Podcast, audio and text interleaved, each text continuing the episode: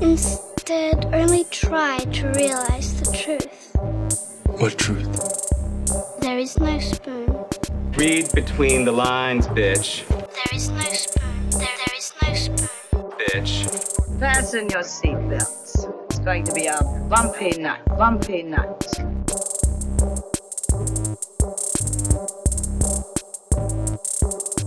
Saludos amigas y amigos, yo soy Mario Alegre Femenías Y yo soy Rosa Colón. y esto es Desmenuzando. Yes. En el episodio de hoy continuamos revisando los trabajos anteriores de los estudios de animación que están trabajando, o que trabajaron, mejor dicho, en Star Wars Visions, que estrena en Disney Plus el próximo 22 de septiembre. Y hoy vamos a estar conversando acerca de la serie Made in Abyss y de la película A Whisker Away, ¿es verdad? A whisker away. Yes. Eh, así que eso es lo que tenemos en agenda. Que de hecho hubo, hubo un review esta semana de cosas que nos estábamos preguntando las semanas anteriores. Eh, sacaron un nuevo póster de Star Wars Visions y dijeron que all episodes van a salir el 22 de septiembre. Así que va a haber un episodio completamente dedicado a Star Wars Visions. Sí, va a haber un binge. Vamos Y realmente, después de que lo anunciaron, fue como que, well, that makes sense, porque probablemente son tan cortitos que no Sí. vale la pena esperar una semana para cinco minutos. Sí, yo, y yo presumo también que a lo mejor hay unos que duran 8, otros duran 10, a lo mejor uno dura 20, pero que no todos van a ser el same length. Algo más tipo Animatrix, en realidad es lo que yo estoy esperando. Que un ¿Y qué full segue? episode. Ajá. ¿Qué segue? Y ese Sí. es el, ese es obviamente el segue para hablar de como que el notición de la semana. Es el, no es notición, sabíamos que venía, pero lo, lo más que podemos celebrar esta semana en términos de lo que va a estar ocurriendo en los próximos meses es el trailer de The Matrix Resurrections que Yes. se ve muy, pero que muy cabrón. Y ya lo he visto como 20 veces desde ayer. eh, on repeat, eh, tratando de... sea, simplemente porque me encanta el uso de la canción de White Rabbit de Jefferson Airplane y de cómo la utilizan. I mean, están hammering home the Oh, metaphor. yes. Sí. O sea, eh, hasta el punto de que, por favor, incluye un shot de lo que yo pienso que es el Oracle cerrando el libro de Alice in Wonderland en una mesa. O sea, es como que, yes, we sí, get como it. que it's all over. Este, we get it, we get it. Down the rabbit Pero- hole.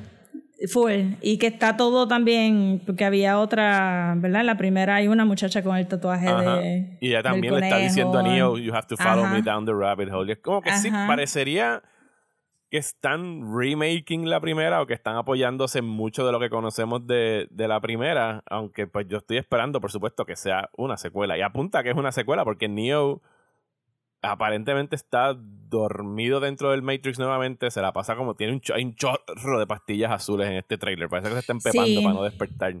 Eh, y Trinity y él como que saben que se conocen, pero no están seguros de why. Y puede que no sea un full Trinity, aunque parecería luego que sí es un Trinity, aunque después de la tercera yo pensaría que if you exist in the Matrix, you exist regardless. Ajá. Este, ajá. Sí, está bien interesante porque parecería que, que nos están tratando de vender esa idea de que Neo en su truth con las máquinas, tengo que rewatch la tercera porque nada más la vi una vez, versus la primera que la vi como cinco veces y en DVD más y después en cable más Ajá. todavía, pero la tercera nada más la vi una vez. Pero mis amigos me estaban recordando que, ajá, que él llegó a- un cierto truth.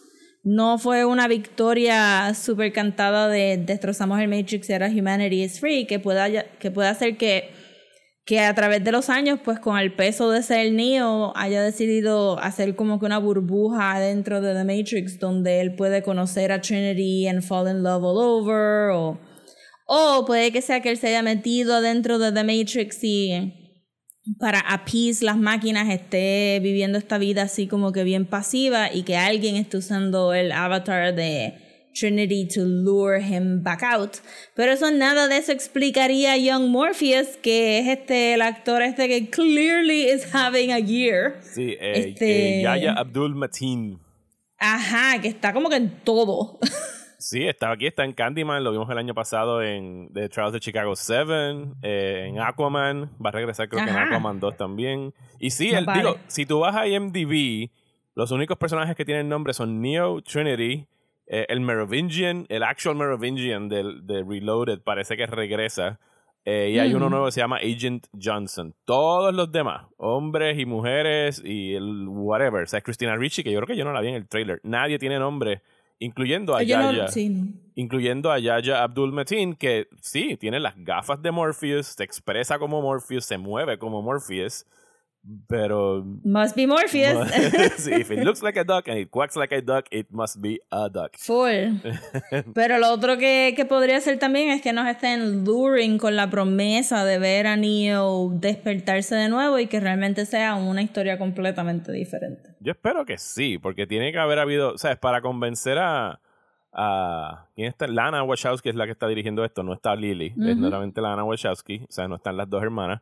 Y Keanu Reeves haya decidido volver, o sea, de algo que él ya había como que put behind him. Tiene que haber algo en ese libreto que no nos están diciendo y eso es lo más que me, que me pompea. O sea, y los visuales de esta película, o sea, es como que, oh my god. O sea, es, es todo lo contrario Sí. a tu beige movie, eh, Rosa. Tiene colores everywhere. o sea, Tiene un colores, hasta la colores. gente tiene colores, este, está bien buena. Sí, este, ahora, hasta ahora mismo estoy como que fangirling un poquito con la nena que está en la motocicleta, que creo que tiene el pelo azul cortito, Sí, que esa ve es, medio latina. eh, esa es Jessica Henwick, la, la, Según no que, es latina. la que tiene, si no me equivoco, la que tiene el tatuaje, tú dices, que tiene el pelo azul que sale brincando del building y se cae de un lado a otro. Ajá, ajá. Sí. Ella, no me vas a creer, ella es, eh, se llama Jessica Henwick y tú la has visto antes, solo que era un papel Ajá. tan y tan olvidable que no hay Oh, manera no. de recordarlo. Ella es Nymeria Sand. ¿Te acuerdas de Dorn en Game of Thrones? ¡Oh, my God! Ella es una de las- De las, ¿era cómo se llaman los La del Vipers? medio. Las Sand Snakes eran. Sí. Ajá. Ella es una de ellas. Oh, pues good on you for doing a great audition, porque Ajá. no a base de tu actuación en Game of Thrones ibas a conseguir este papel.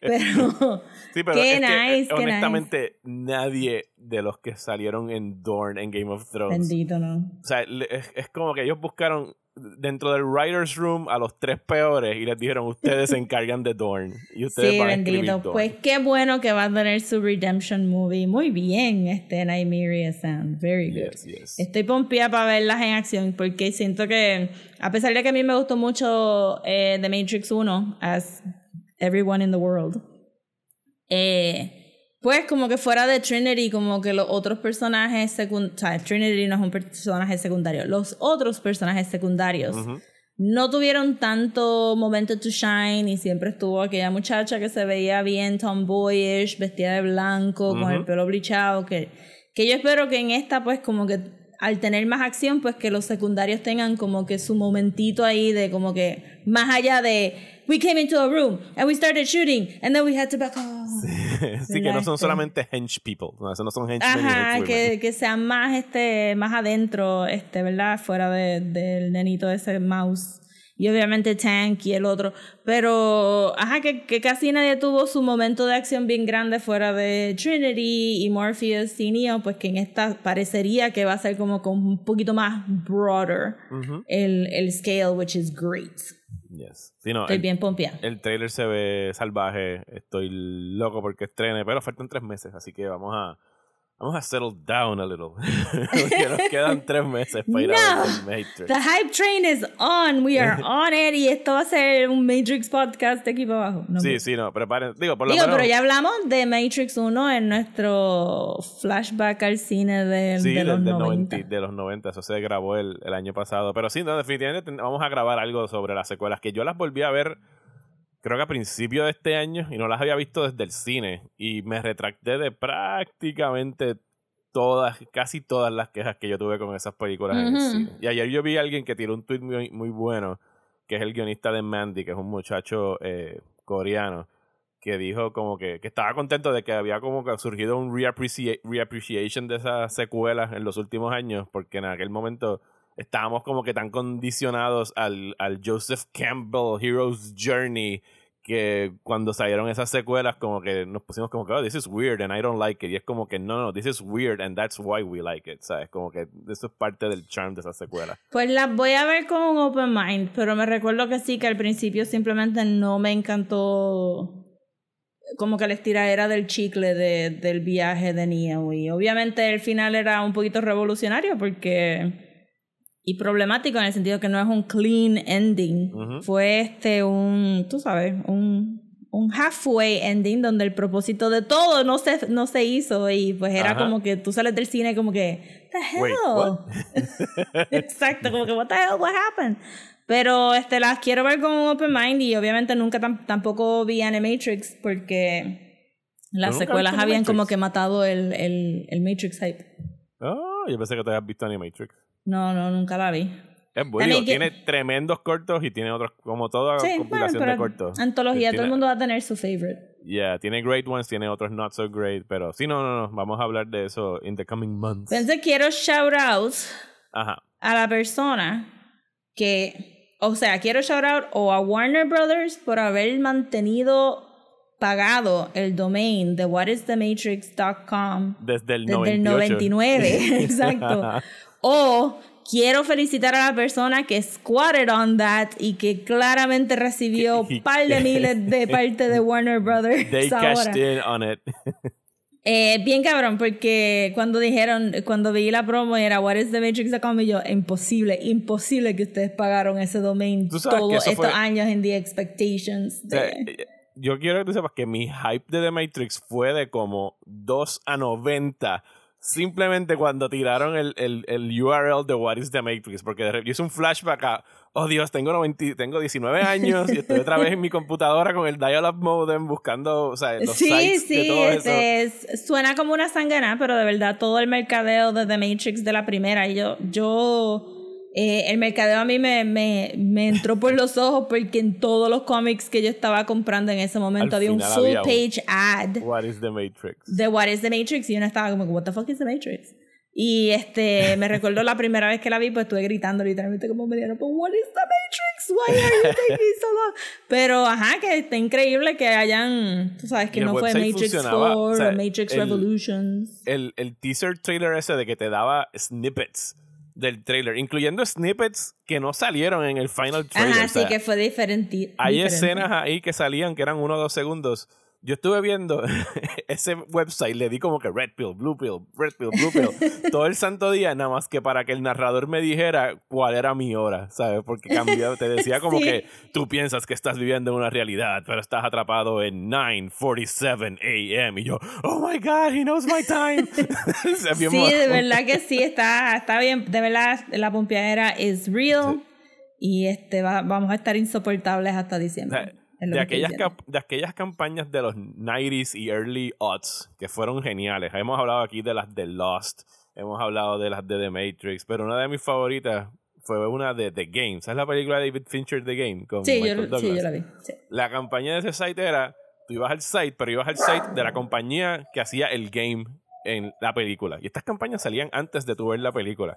Y tú te inscribías y tú querías saber y entonces te mandaban un email como al rato te decía como que you have been rejected y no puedes participar de esta página y qué sé yo. Yo como, o sea, early days del internet, yo como que, ya lo que mierda, no me dejaron jugar.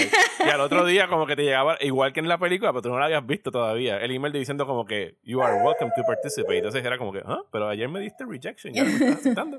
O sea, el- eh, de verdad que hacían unas cosas bien cabronas con marketing online. Que, Sí, pues, yo me está- obsesioné con la de AI y con la de Dark Knight.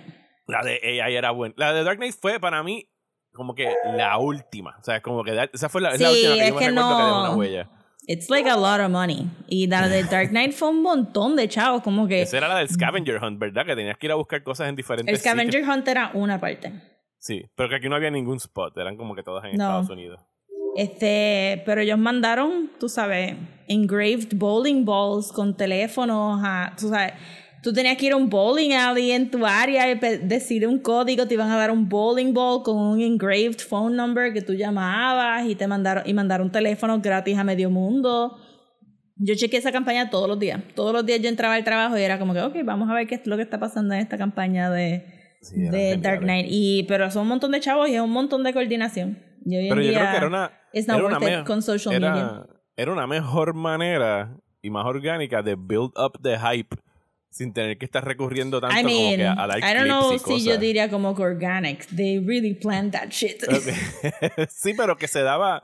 Orgánico me refiero en el sentido de que tú tenías que contárselo a un pana de que tú has visto lo que están haciendo con esto. ah, bueno, sí. Digo, pero es que, pues, pero es que hoy en día no, no hay eso porque de- tú tendrías, digo, y, y de Dark Knight yo también chequeaba IO9 en ese momento para saber Ujú. como que por si acaso me había perdido algo, porque literalmente tenían a alguien en IO9 este, de Gawker. Media cliqueando todo, todo para ver qué es lo que estaba pasando. Eh, pero es un montón de chavos y las películas hoy en día they don't, they don't, yo imagino que el marketing se siente y dice, De verdad, people just want a sponsor tweet. They don't want to do any of this anymore. Es como que participar en los Comic Cons y ya está. It's time to make a comeback con este tipo de campañas. Y yo pienso Sí, que esto es como que el, el little soft launch con este website de The Matrix. Que ahora voy a estar como que chequeando compulsivamente todos los días a ver si cambia algo. Parecería que van a tirarse más cositas de aquí a allá. Yeah. Bueno, ¿qué más tenemos aquí para, para el bulchito? Que llevamos, no sé, como media hora hablando del trailer de The Matrix. Tengo este American Horror Story que no pude hablar la semana pasada. Ajá.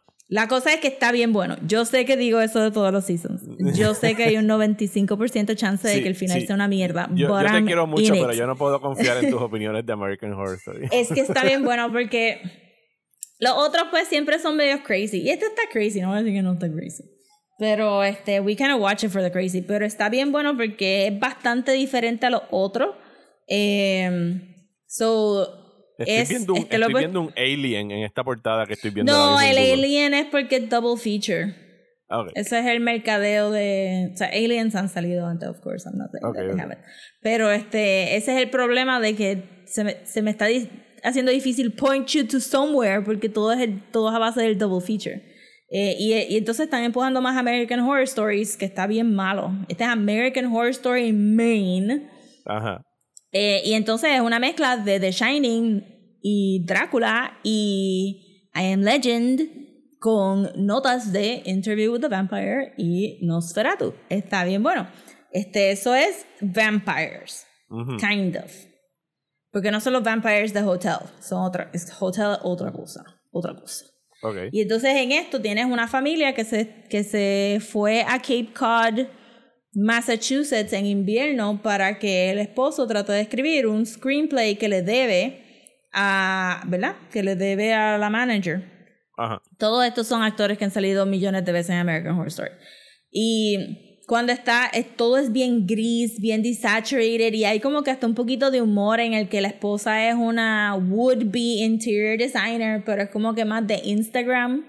Y ella es bien minimalist, so ellos llegan y, to- y ellos pegan perfecto al, al town, ¿verdad? Como que gray, beige, todo así.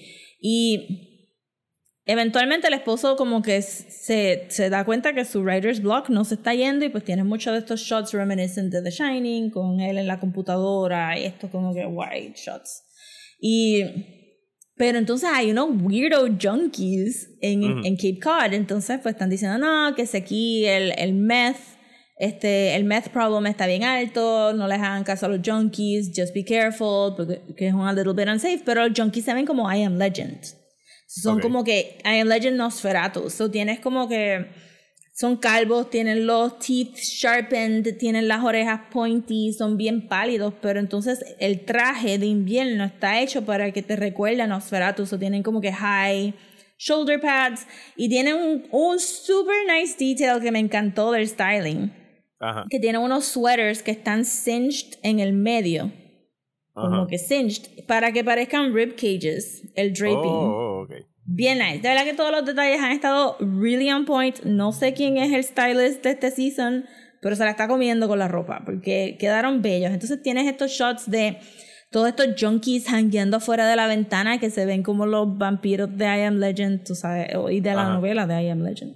La cosa es que se encuentra con, con estos dos escritores que son este ah, este Quicksilver de The WandaVision y este pues Frances something something la de Six Feet Under que siempre sale también todos los seasons ahora Ajá. y ellos están haciendo estos eccentric writers que entonces le dicen a él y esta es la premisa del show no voy a no estoy spoiling más allá de la premisa que si él se toma estas pastillas. He's going to become the best writer that there is Ok. So que entonces ahí es que empieza pues todo lo de adicción. Y entonces pues él se toma la pastilla and he actually does become este writer. Entonces es como, como este chiste a la idea de que hay un cabal de Hollywood que tienen este secret. Pues el secret es que they take these pills to be very, very, very talented. O sea, pero you have to be talented to begin with, pero it just heightens your talent. Ok, ok. Pero then they have to drink blood all the time. Y hay Eso es unos un bu- como... es un buen twist.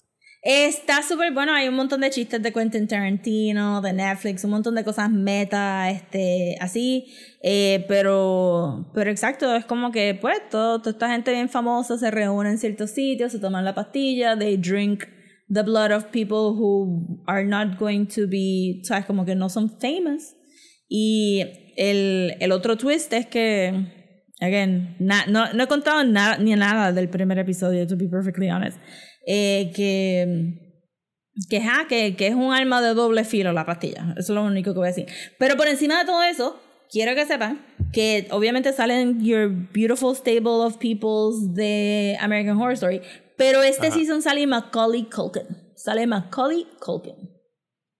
Ok. Y está bien brutal el papel de él. Y está killing it. Está Yo estoy ready it. para el Macaulay Culkin Renaissance, así que... Pues empieza aquí porque le dieron un buen papelazo, está bien featured en el mercadeo, so no creo que se vaya a morir anytime soon, thankfully.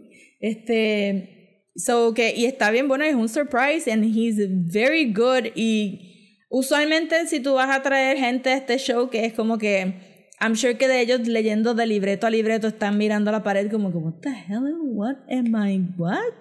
este que Macaulay Culkin, este, yo no sé si él ha visto los otros seasons de American Horror Story or what, pero he fits perfectly. Él sabe qué clase de show es, él sabe qué clase de actuación tiene que dar, and it's amazing. So estoy bien pompía con este season porque se ve como que focused, como que tiene una historia que contar, como que no se va a desviar mucho con, con other shit, como que el other shit está en el otro show. Y, y me está gustando mucho el, el set design y el styling de la gente. It's, it's been very good so far. No he visto el episodio de ayer, o antes de ayer, porque creo que son los miércoles. Lo están dando en Hulu, Pero sa sí, sale al otro día en Hulu. Sale al otro día en Hulu. So estoy ready para Halloween y ready para acabar este season de American Horror Story y por fin decir, maybe posiblemente sea un season donde el final no soquea. We'll see. We'll Esperamos see. ese, ese reporte en algún momento en las Yes. próximas semanas. Si Rosa declara un final que no soque. Aunque tú has dicho. ah, Tú has hablado bien de algún final de las series, no me acuerdo. Hay de algunos, cuál. hay algunos, pero yo sé que no son for everybody. Tú sabes. Roanoke estuvo bueno. A mí me gustó Roanoke. Eh, el de. El de este 84. American Ajá. Horror Story 84. Estuvo super crazy, pero era por fin el, el que yo quería ver, que era Summer Camp. con que me Ok, quedé. ok. No vas a tener American Horror Story, no vas a hablar de Summer Camp. Todos los demás han sido como que medio up and down.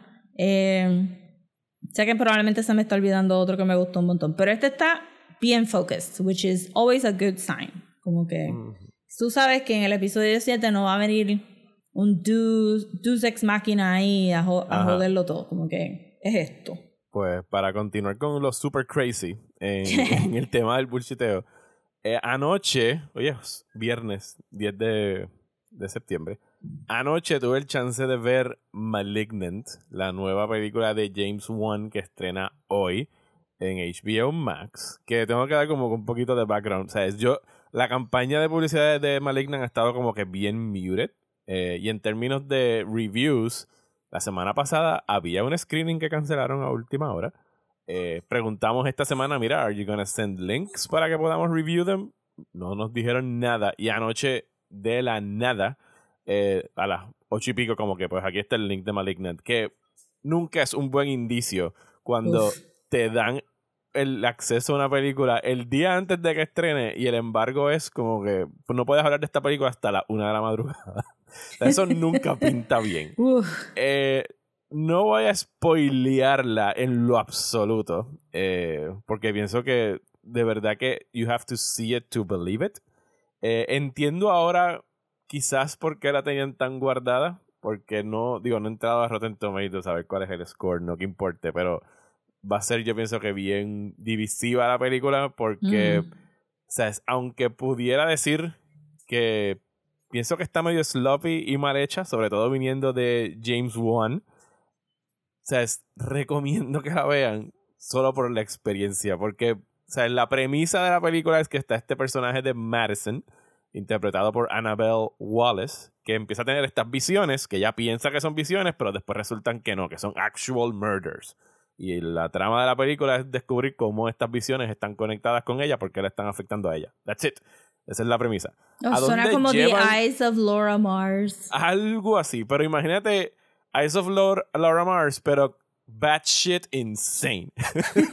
Porque a donde esta película lo lleva. O sea, ayer el resumen que yo di por redes sociales era como que, mira, parece una parodia que no sabe exactamente qué está parodiando o uno de esos fake horror movies dentro de real horror movies, ¿sabes? Que a veces los personajes van al cine a ver un movie y es como que esta película que se ve bien trashy y bien campy.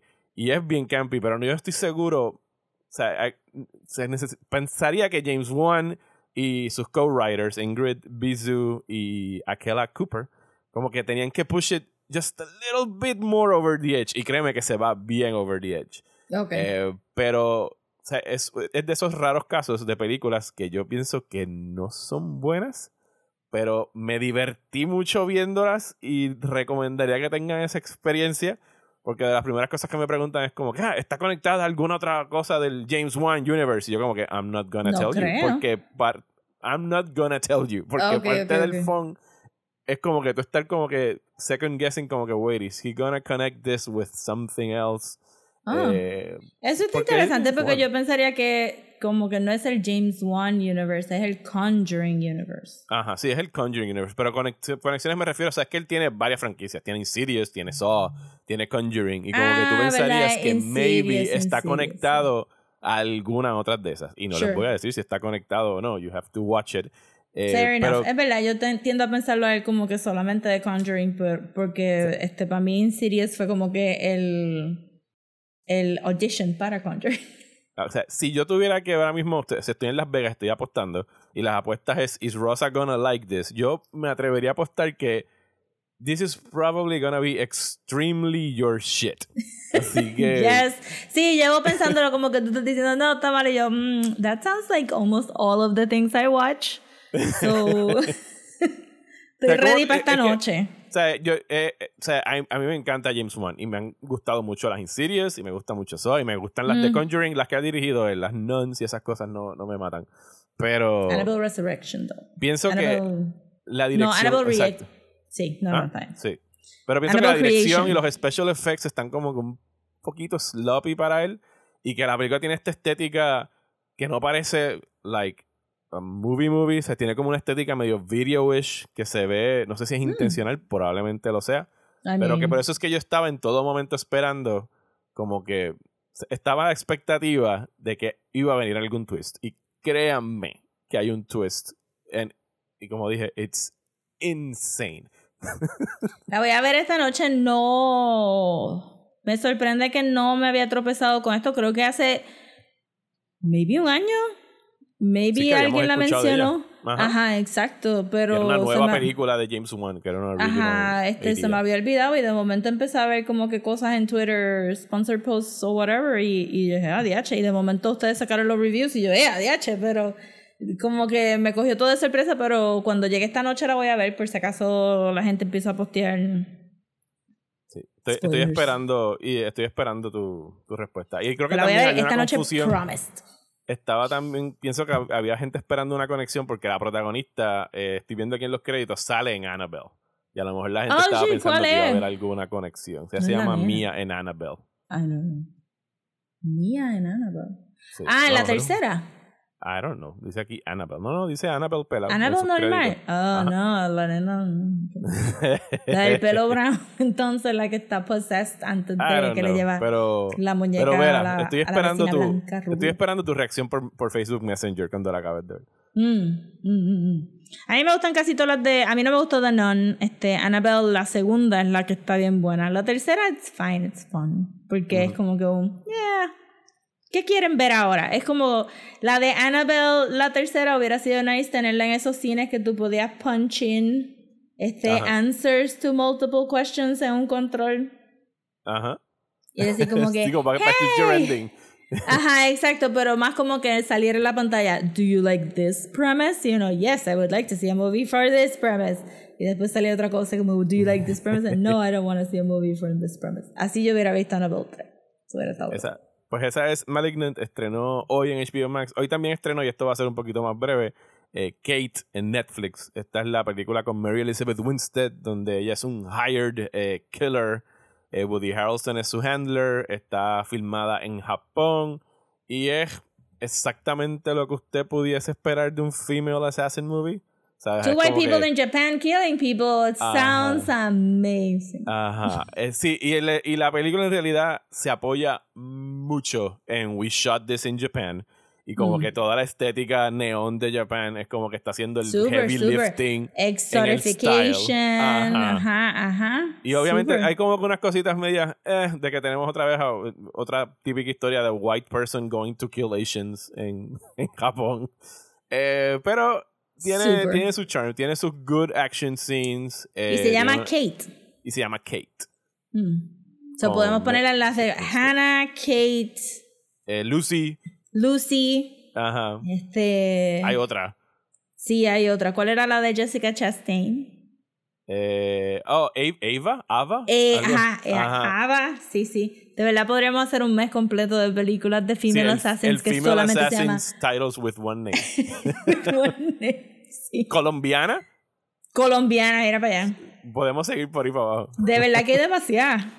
Demasiada. Pues qué pena, bendito, este. Esa actriz se merece mejores películas. Sí. Digo, it- it's fine. O sea, es para darle play en Netflix y verla por hora y media, que yo creo que es lo que dura, it's perfectly watchable. O sea, y en realidad la estética de la película, porque Japón, tienen específicamente un tiro que a mí me encantó, que ya está haciendo una misión. Y yo pienso que esto es llevando al extremo, porque yo he visto muchos videos de, de Japón de noche y nunca he visto esto, pero es como que tienen, la tienen framed, como que de- disparando desde arriba de un parking y un edificio están como que proyectando anime. Y es como que that does not happen. Eso es un Ghost in the Shell thing, pero Oh, se ve no. cool. O sea, it looks cool. Yo no sé. Si yo pongo Netflix y pongo esa antes de Gunpowder Milkshake, Fíjate, me con va, Powder me Milkshake. va a botar eh, Netflix. de- No me, no me mato, me gustó un poquito más Kate. Sí, por eso fue que no la vi, pero ajá, como que it's been there. I was very excited. Y si pongo Kate antes de Gunpowder Milkshake, Netflix me va a decir, ¿seriously? ¿Really? Llevo dos meses recomendándote esta. sí, bien brutal. ¿Qué más tienes por ahí? Pues, en mi, eh, en mi, estoy trabajando y necesito poner algo en el fondo y ya estoy harta de todos los streamings de Twitch y ya vi todos los videos de YouTube que yo usualmente veo y todas estas cosas.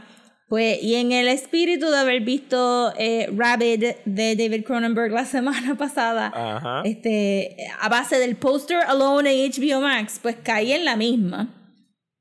Porque estaba chequeando las películas de horror y de momento me topé con The Hunger. Que I was very ignorant about. Ajá. Solamente lo cogí por el poster y cuando cliqueo, pues el summary en HBO Max te presentan una ilustración eh, media 80s, pero Ujú. también media Art Deco y yo no reconocí a nadie de esa ilustración. Yo, yo creo que en un, en un segundo mi cerebro dijo, esa parece a David Bowie, but... Ajá. sea, Pero por como que- supuesto que es David Bowie. Pues sí, pero yo en mi cabeza dije, la persona que hizo la ilustración referenció a David Bowie en la Ajá. ilustración. Porque I did not know. Se lo pongo y empieza, o sea, ¿qué, qué principio para una película? I ¿Cómo mean, empieza? habla- Recuérdamelo. eh, están en un German Fetish Club Ajá, donde ajá, todo ya, el ya. mundo donde Todo el mundo está vestido de negro. Y hablando de The Matrix, es exactamente el mismo club donde ellos están hangueando en The Matrix. Este, al principio. Eh, y están ahí y, y David Bowie y este. Ay, Dios mío, la francesa. ¿Cómo que se llama? Catherine Deneuve. Ajá. Catherine Deneuve están ahí con sus gafitas and they're everybody's very German. Todo el mundo tiene como que black leather y está esta canción cantando que es Bella Lugosi's Dead, este que está cantando sobre Bella Lugosi, está cantando sobre vampiro. It's very on the nose. Very on the nose. y este y yo what am I watching? What's going on? So ahí fue que caí como que, ok, pues esto es un clásico, clearly, pues sale Catherine Deneuve y David Bowie. Y dije, I'm gonna plow through this. Y wow, wow, qué peliculazo. en este music video, 80s music video style vampire lesbians movie. Bisexual, Bisexual, bisexual. perdón, bisexual movie. Eh, sí, porque y también unexpected. Porque, ajá, sí, este eso viene out of nowhere. out of, super out of nowhere. Y, y uno ahí, ok, ok, ok. Entonces te está enseñando la vida decadente que ellos tienen, que resultó ser que no era Alemania, era New York, but who's counting? Este. Esta película está llena de sorpresas. Entonces, eh, ajá, pues tienes la vida de estos, de estos dos vampiros. Eh, uno de ellos, que, que, ¿verdad? Catherine Deneuve es la como que main vampire. Y entonces está David Bowie, que es su amante. Y pues estaban flashbacks de que él era como que. Frenchy, maybe. Sí, un aristo- aristócrata. aristócrata, pero Ajá. como que not American. Y, y entonces pues como que está envejeciendo y esto te lo atan de la nada, and for no reason. Ajá. A los estudios de una enfermedad en particular que hoy en día le llamaríamos el Benjamin Button disease, Ajá. pero en ese momento no había salido Benjamin Button, so no podían hacer esa referencia. De que eso las es- personas que envejecen bien rápido. Los niños que Los niños, envejecen bien ra- Niños. that's- You have to think of the children because this is a worthy cause. No es como que. No es como que así Y el personaje de, de- Catherine Deneuve estaba como que involucrada haciendo como que fondos y cosas, ¿verdad? Algo así era para, No. para la ciencia, ¿no? No, no. Ella quería un, un- un nuevo jevo, o jeva. este. Literal, vieron el reportaje en las noticias y dijeron, ¡ah! Mira, eso maybe puede ayudarte a ti, David Bowie, porque entonces David Bowie está envejeciendo y resulta ser pues que, eh, aunque no nos dijeron el origen de cómo ella resultó ser vampira, pues que todos los amantes que ella crea eh, no duran, ¿verdad? Duran cientos de años versus her that lasted forever. Y ella pues claramente les miente y les dice, yes, you're going to live forever until you don't. Y Ajá. entonces, ajá, pues David Bowie dice, pues mira, vi esta tipa en las noticias, déjame ir a preguntarle a ver si, A, me cree que soy un vampiro, B, tiene una cura para este disease que C, no es tan worthy como salvar niños, como que como que la conversación nunca se da porque lo dejan esperando tanto en el waiting room que he literally grows older. Pero Esperando en la oficina médica. Sí, y el maquillaje está bien bueno, o sea, los practical effects están bien buenos, pero esto es un smoky, soft focus, 80s m- movie. Y, y entonces, ajá, pues resulta ser que la vampira como que, pues, pues alterna un muchacho y una muchacha, un muchacho y una muchacha, Ajá. este, a través de los años, pero cuando envejecen, she just puts them in a box Y los guarda en una y colección. los guarda en el ático de este de esta thing que yo pienso como que primero tú no llevas viviendo en Nueva York toda tu vida because you're French. Ajá. so tú cargaste esta mierda en barcos. You could have just left them in Egypt in Francia never seen or heard from them again. Sí, ¿para qué los quiere? pues porque se siente mal de que les mintió I'm sure. Pero obviamente no tendríamos el final si lo hubiera dejado scattered around the winds pero eso es lo que yo hubiera hecho como que pues mira déjalo en Egipto qué carajo vas a hacer con eso ahora y, y mucho menos no haber cambiado los sarcófagos todos los años porque como que cada sarcófago estaba matched a donde ella se había enamorado de estas personas y, esa, y era como que tú sabes que tú los puedes poner en una maleta ¿verdad? Because they're shrunken and they're dead. Pero ella no quiso hacer eso, entonces viene Susan Sarandon being very bisexual. Ajá. Este, y tiene una escena que yo me estuve riendo como por tres horas. Como que todavía me recuerdo y me río. Como que. La película I spilled my wine on my white shirt and I don't have a bra. So we're just gonna have sex now in front of a mirror. En una cama así de chiquita. Y, y era como que. Y es como que, my goodness, este, yo sé que supone que es una escena de, de sexo este, bisexual gay, pero era como que you guys look even straighter having sex with each Sí, other. digo, sobre todo. Catherine Deneuve particularmente estaba media perdida, como que I don't Catherine know how- se, ve- se ve tan incómoda en esa escena que es como que no sabe ni para dónde. Wait, I, I put my hand where?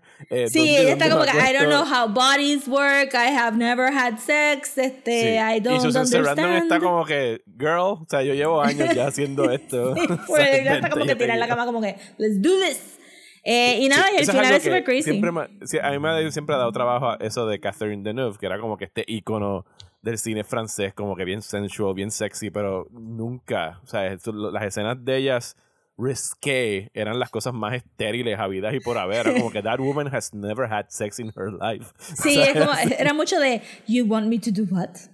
Ajá. Why? Y O sea, ella, sale en una película de Buñuel que se llama, eh, Dios mío, eh, Belle Époque. Sí, la, la- Mm. déjame- Sí, no- la no clásica. mete. Belle, du Jour, perdón. Se llama Ah. eh, Belle du Jour, que es de esta eh, esposa ama de casa aburrida que un día decide como que pues voy a empezar a ser una prostituta para entretenerme durante el día mientras mi marido no está. Yes. Y es como que you never buy it, como que ella de verdad estaba buscando este placer carnal diario, es como que eh, eh, Por- es que todo el tiempo ya se ve como que, listen, I'm just enjoying walking around my hallways and smoking. I really don't want to have sex, but it's expected of me, so I must do it. Y es como que, hello. Y la única, recuérdame, la única que sale desnuda en la película es Susan Sarandon, Catherine Deneuve, no, ¿verdad? ¿O sí? Sí, la, esa es la única escena de sexo. Realmente no es sobre sexo, es sobre companionship y, y se nota porque parte de parte de, de- del thing es que David Bowie piensa que está grooming a la nena teenager. It's good, it's good. Este es un. Pero me hizo pensar como que todas las películas de vampiros que son medias viejas son todas messy bisexuals. Como que está esta tipa que es vampira y está ahí como que I'm having such a problem with my companions. I don't understand what's happening. Como aquella que vimos, que de hecho nos gustó mucho, aquella es mejor película, la de Daughters, de Daughters of Darkness, ¿te acuerdas que la Sí, vimos? de- sí, es lo mismo. Como que. Ajá. Sí, que, que parecería que el único gateway que había para tú poder hacer como que queer sex era como que tenías que meter vampiros. Sea, Sí. durante muchos años. Forgiven. well, they're vampires, I mean, what do you expect? Eso- Pero me gustaría ver el- algún día una película de, de, ajá, que sea queer de vampiros, donde los companions estén pompeados también por ser vampiros, que no sea todo como que You have brought me into this life to drink blood and I don't want to drink blood anymore and I just wanted to have sex with you and now I'm ha- I have to drink blood y, y uno como que nena, celébralo porque really como que qué más quieres te dieron eternal life o pseudo eternal life y pues arranca por ahí para abajo pero no siempre son como que están perseados y bumped out. Está buena. Está en HBO Max. La recomiendo. Estamos todos estoy bien en Halloween mode porque si voy a poner algo en el fondo me gusta poner más películas de horror que que comedias o stuff like that que me hacen pensar too much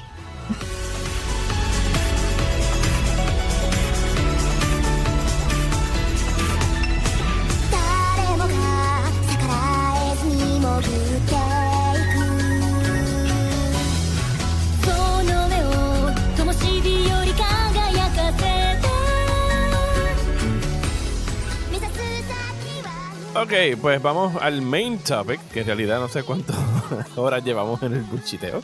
Pero retomando eh, nuestro, 84 years nuestro sampling de los estudios de animación que trabajaron en Star Wars Visions, hoy nos toca hablar de Kinema Citrus y de Studio Colorido, que Yeah. son los encargados de Made in Abyss y A Whisker Away, respectivamente. Y por razones de scheduling y de que pues la vida se intromete, eh, Rosa y yo no pudimos ver las mismas cosas esta semana, pero nos No. pudimos dividir las asignaciones. Eh, yo vi Made in Abyss y Rosa vio A Whisker Away. Y si me permites, yo voy a empezar, porque yo pienso Go que lo tuyo va a estar más interesante para, para hablar por el, Oh, por el preview que me diste. No, no, no. Eh, eh, Made in Abyss está fine. It's totally fine. Ok. Es una buena serie. Pero que por lo que tú me contaste era como que aquello se nota que... insane Yes, it's insane. Así que queremos acabar con insane. Eh, Made in Abyss, eh, como muchos, muchos, muchos animes, es un manga, pero es un manga relativamente corto, considerando cuánto se extienden los mangas. Son de nueve volúmenes solamente, que fue adaptado en animación en el 2017 en una serie de tres episodios y dos eh, películas subsiguientes, tres películas subsiguientes que fun- funcionaron Wow. de manera de como compendio. ¿Sabes? Como que hicieron lo que pudieron al principio. Creo que te adaptaron los primeros tres volúmenes del manga en la serie. Y después con las películas como que resolvieron todo y hicieron toda la, la adaptación. Y trata acerca de este mundo donde, deja ver, se llama... el- la protagonista se llama Rico, que eh, trabaja, perdón, no, no trabaja. Bueno, sí trabaja en el orfanato que se llama Balchero Orphanage, en el pueblo Oh. de Orth. Y este pueblo, o sea, es una ciudad bien pintoresca, bien bonita, que está alrededor de un abismo que, sea, no saben dónde es que acaba. Y hay diferentes niveles y mandan a estos niños a este abismo a buscar resources y cosas que necesitan para como que la economía del pueblo y todo eso. Normal. Porque es súper seguro, which is not, porque en realidad ellos mismos hacen una explicación de, pues en este nivel el oxígeno empieza a fallarte y en este nivel se te empieza a morir el cerebro, and in this level you die. Y de este nivel para abajo no sabemos qué horrores nos aguardan, pero we're trying to find out, porque queremos saber qué es lo que hay en el fondo del abismo. Y eso es como que el driving force de la película. Tiene como que estas cualidades medias, eh, Laputa Castle in the Sky, como que tiene ese, parecería incluso hasta una precuela a Laputa Castle in the Sky Oh. en el sentido de que es esta ciudad donde hay estos elementos, hay unos robots, solo que el robot es el compañerito que, que ella descubre allá adentro en una de esas eh, expediciones al abismo, Of que es un nene, que es un half robot, que no está afectado por las condiciones dentro del abismo y por lo tanto puede explorar. Pero como siempre en el anime, adivina, él tiene amnesia, no recuerda de dónde viene Of ni por qué está aquí. Es así medio Iron Giant, como que es capaz de destrucción masiva, pero al mismo tiempo no sabe por qué se activa ni qué es lo que ocurre. Eh, y los niños, pues, los niños del orfanato están tratando de esconder de los adultos en el orfanato que tienen a este nuevo compañero robot mientras investigan el, el abismo. Yo pude ver los primeros tres episodios. La animación es súper, súper cute. O sea, es diferente a lo que hemos visto hasta ahora, sobre todo con Jojo y Kamui, sino que son más no son chibit, pero son como que más chiquitos los personajes y son más cute, pues más niños, las caritas más redondas, los ojos más grandotes.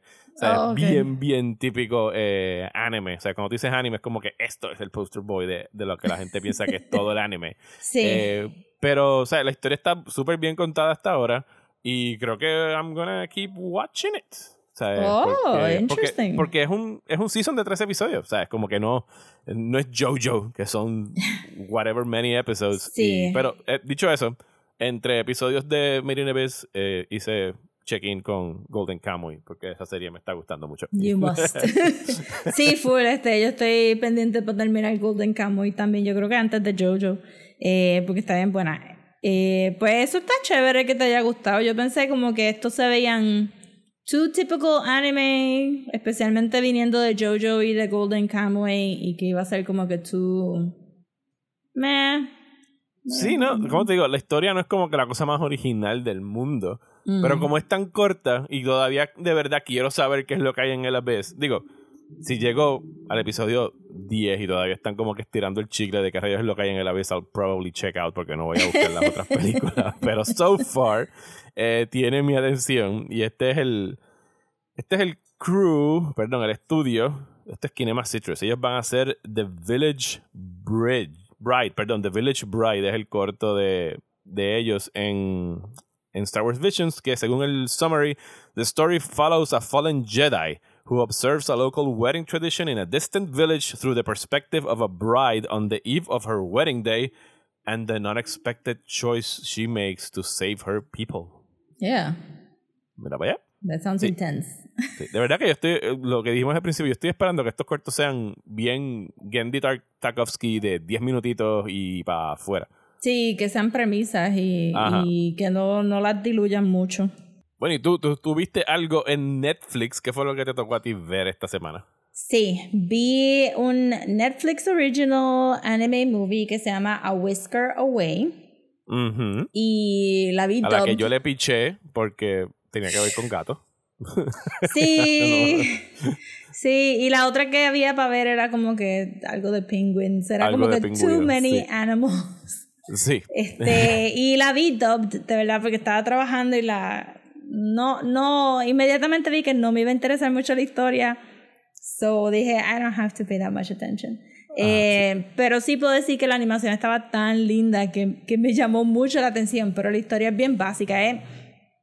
La clase de anime que honestamente no me encanta. Yo sé que, que hay mucha gente que it appeals to, pero I don't, no, no veo anime para el romance y mucho menos como que elemental romance, porque son muy chiquititos al final del día y, y pues era como que ah, it's fine. I'm sure que somebody likes it, pero no es my cup of tea. So, ¿Qué, qué sucede en esta, en esta película? pues, esta esta nena que se llama Muge, que está teniendo problemas familiares, la, la mamá básicamente la abandonó eh, y el papá remarried y ella está viviendo con el papá y la stepmom y la mamá al principio, justo la película abre con la mamá teniendo que, la mamá teniendo que, la lleva al Summer Festival y le dice como que mira, este, yo no sé por qué tú escogiste vivir con tu papá, por qué no te mudas conmigo y es como que a lot inmediatamente abriendo la película. Y, y tampoco veo que cuál es el rollo de la mamá, nunca entendemos muy bien, este, pero la nena está viendo con el papá, she doesn't like it, se siente bien out of place, a pesar de que está yendo a la misma escuela que siempre ha ido. Pero tiene como que este estigma de que la mamá la abandonó porque she's, uh, she's too much of a kid. Y es bien hyper y eso. Y de eso, de venir como que bajan, o sea, la película abre con que la mamá la abandonó y le está pidiendo ahora que tiene como 11, 12 añitos que se mude con ella de nuevo. Ajá. Hacemos un super mega shift a que estamos en high school y a ella le gusta este otro nene que se llama Hinode. Hinode. Todas estas son, I'm sure que, ¿verdad? Pronunciaciones machucas, pero es que de verdad lo vi este en inglés. Este, Hinode. Eh, le, le, ella le encanta Hinori y claramente él no le gusta ella para atrás y ella está invadiendo su personal space, invadiendo su... o sea, ella está viviendo para este niño. Ajá. Y ya para mí eso ya es... Nope. Don't like it. no transa. Eh, ajá, porque el nene tiene sus propios problemas. She has no idea what those problems are. El nene, el papá se le murió. La mamá no puede pagar todas las cuentas. El abuelo tiene un estudio de cerámica. Ajá. Y el nene quiere hacer cerámicas, pero la mamá lo está empujando a que estudie para hacer algo, no sé, un salaryman, I guess. Y le dice a este, a este niño de, de 11 años que, you know, we're banking on you to provide for us. Este, eso tienes que estudiar. A los como 11 que, años. A los 11 años yo como que, mira, yo sé que hay mucho cultural difference entre nuestro European view of rearing children y el Japanese view of rearing children. I very much doubt que hay una mamá que le está diciendo todos los días al nene de 11 años you must provide for us. Entonces, pero nada, la cosa es, ¿dónde vienen los gatos? Te pregunta. Pues, ajá, yo también me estaba haciendo esa pregunta ya a la media hora. Pues es que en el Summer Festival, cuando Muge deja a la mamá eh, arrollar y se va por un camino, se encuentra con este gato bien grande que se llama el Mask Seller y el Mask Seller le vende una máscara de gatos de un gatito a Muge que entonces ella se la pone por las noches y se convierte en este gatito chiquitito que visita la casa de Hinore para espiarlo y para averiguar todos los secretos de Hinore. Ya lo, ¿cuántos red flags en cuestión de, de nada? Y pues ella se convierte en un gatito blanco que entonces él semi adopta y le pone Taro. Porque Taro era el nombre de su perro que, que se murió. Su perro. Y que Muge piensa que es bien sweet que él solamente use un nombre para todos sus pets because that means he's loyal. Y yo me estaba muriendo con esta historia. Estaba como que I hate this movie so much. Este, la cosa es que nada, él soba el gato, que es ella, eh, la carga para todos lados, que es ella, eh, le dan comida, que es ella, eh, y le habla, que es ella. Y todo esto es bien non-consensual y super weird y strange. Y por las mañanas ella regresa a su casa y después va y lo jode todo el día en la escuela también. Tú sabes, este nene no tiene un break de esta niña being very obsessed with him porque toda, toda la escuela está jode, que jode, que jode, que jode con Hinore y después se convierte en gato y lo jode por la noche también. La cosa es que pensaron que era como que clever que él estuviera diciendo todo el tiempo que ella huele al sol, el gatito. Ah, ah, ok. You smell like the sun, pero eventualmente se da cuenta que es como que el olor de ella y es como que this is so weird, I can't even. So esa es la historia y obviamente se pone más sobrenatural, se pone más triste, si es posible, se pone más triste todavía.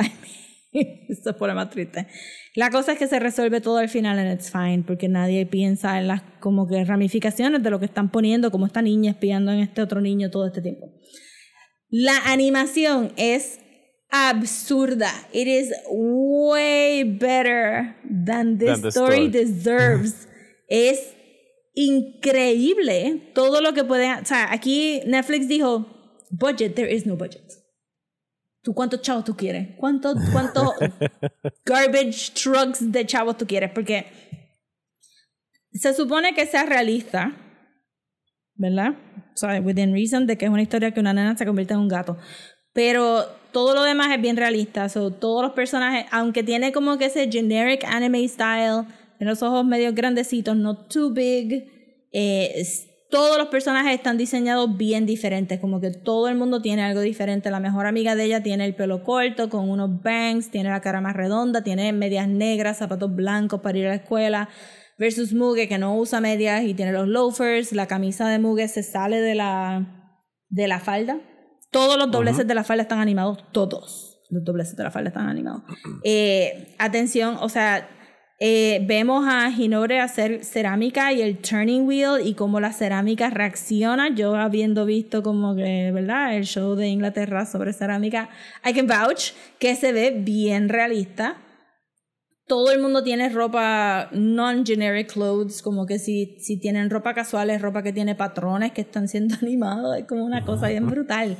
Y eh, porque Muge es bien hiperactiva y bien eh, physical, en los movimientos de Muge todo es como que brutal. Hay una parte donde en, en la humillación de Muge, ¿verdad? Que ella le Ajá. escribe este love letter a Hinode eso- y él me... eso pudo ser otro título para la película. La humillación. La humillación de, Muge. Hin- sí, full. Eh, este, ¿verdad? El, el amigo de Hinore le quita el love letter, lo lee al frente de, de la clase y en una y cuando Muge está tratando de comunicar a Hinore y antes de que Hinore sea el asshole that he is, ¿verdad? Y la rechace, Muge empuja el, el escritorio o el, el tall desk del, del maestro y le cae Ajá. encima el nene y el nene está pillado debajo de eso. Pues cuando Muge sale corriendo, la amiga de ella camina y brinca encima del, del escritorio del maestro pues, para churrarlo extra. Pero te juro que esto no puede estar rotoscoped, pero está ahí al borde de estar rotoscope. Como que la nena sale como que "Sh- you are such a jerk y de momento boom, brinca encima del escritorio con un piecito nada más para empujarlo y después sale corriendo y es como que absurdo. Todos los movimientos de todo el mundo es absurdo. Cosas que tú no verías en un low budget animation. Hinori tiene un reloj en su muñeca. It's always there. It's always animated. Como que tienen un montón de cosas que tú no ves en, en cheaper animations. Entonces el Sí. background es una mezcla de 3D, 3D design y este, fotografía. O sea, So, que- que todo por, el- por falta de chavos no fue el No, problema no, de- no. de O sea, todo esto ha sido. Mira, si a ti te gusta el anime que es así, romanticón y que tiene que ver mucho con, ajá, con, con sentimientos encontrados y Ujú. que siempre el nene va a ser como que medio douche y la nena se está muriendo por él. And if they only love each other so much, they're going to fix themselves and all of their problems y nunca van a tener problemas de nuevo. Es- This is for you. Eh, yo tengo, pues obviamente no me gusta. No me gusta esta historia. They fixed nothing. They just fell in love. Este, y gracias a como que 25 Porque sí. gatos. 25 gatos at the very least. Es, es como ellos se llegaron a, a, a enamorar. Y no me gusta que el nene sea abusivo y no me gusta que ella sea obsessive. Es como que it's very problematic. Pero todo estaba bien bonito y tenía, tenía unos tomos de cámaras bien cool y unas transiciones bien cool. Todas las texturas eran bien soft y bien bonitas y de verdad que era como que it's, cl it's clear that they have money and they know how to use it. So estoy bien pompeada para el short de esta gente de, de Star Wars porque I am assuming que Disney va a votar los mismos chavos que Netflix Ajá. votó. Sí, deben Y- tener el mismo Netflix money, si no más, para algo muchísimo más corto que sí, un largometraje. Full, full, full. Este, y estaba, está bien, bien, bien bonita. Este, todo, y todo el diseño, como que. Yo no sé cuál era el problema de la mamá de, de Muge. She looked very cool. Era como que tenía una motocicleta que tenía detalles up the wazoo. Ella tenía como que este apron dress con, con pantallas. Todo el mundo estaba bien diseñado. Y, y de verdad que fue un visual treat. Y las veces que me, que me encontré captivada por la historia era porque realmente estaba viendo el diseño y la animación. De, ¿sabes? I cannot say this enough. It was very high quality para la historia. Very high quality. Eh, Pues very nice. el, el corto que le va a tocar a Studio Colorido se titula eh, Tatooine Rhapsody. Uf. Eh, y no tiene sinopsis aquí en esta página que estoy utilizando de referencia, pero sabemos que es en Tatooine. Algo va a pasar. I ahí. expect sunset vibes. Ajá. Muchos Sí, purples no. y pinks y oranges and yellows. Y sabremos que se va a ver eh, precioso. Está bien, ya, ya sé que entonces puedo poner a Whisker Away en el background o en mute mientras hago otra cosa alrededor de la casa. Oh, no lo tienen solamente que ver at all. Just take my word for it. It's very beautiful. Más